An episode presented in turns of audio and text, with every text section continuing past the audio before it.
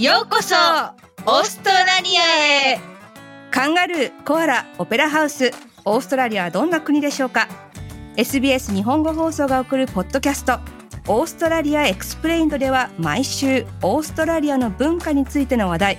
特に日本と違うオーストラリアのライフスタイルなど他の国と違うところを取り上げていきます。ホストは私シドニーの平林純子とメルボルンの上村優子です。まずはオーストラリアという国について少し知っておきましょう。2021年の国勢調査。センサスによるとオーストラリアで日本語を話す人はおよそ5万9千人。このうち日本生まれの人はおよそ3万4千人です。オーストラリアの先住民はおよそ8万年も前からオーストラリア大陸に住んでいました。現在まで続いている世界で最も古い文化です。当時はネーションと呼ばれる人々の集まりが何百も存在しそれぞれが固有の言語を話していました。今でもおよそ100の言語が残り使われています。ファーストネーションの人たちとその土地や環境とのつながりは肉体的精神的社会的文化的に特別なものです。現在でもお互いが強く結ばれています。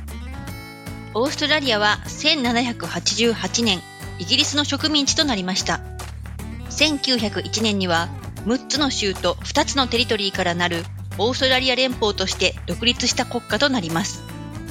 オーストラリアの国土は広く、面積は世界6位。日本のおよそ20倍の大きさです。一方でオーストラリア大陸は世界で一番小さい大陸です。それではオーストラリアの首都はどこでしょうか？シドニーではありません。キャンベラです。首都を決めるときにシドニーとメルボルンのどちらにするのか決着がつかず、その妥協案としてシドニーとメルボルンの中間に位置する場所が選ばれました。そこがキャンベラです。オーストラリアの現在の人口はおよそ2600万人で、公用語は英語です。国が公式に保護する宗教はありませんが、キリスト教が広く信仰されています。そしてオーストラリアについて一番ユニークとも言えるのが多文化主義です。オーストラリアで話されている言語の数は200を超えその中にもちろん日本語も含まれています。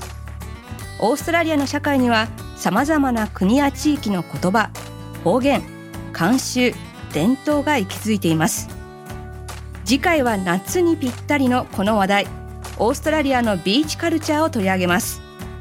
全部で6回のこのポッドキャストオーストラリアエクスプレインドの第1回ですオーストラリアエクスプレイノでは今後、オーストラリアのフード、スポーツ、ユーモア、パブ文化、教育の話題を予定しています。オーストラリアエクスプレインドのポッドキャストが始まるのは今年2月。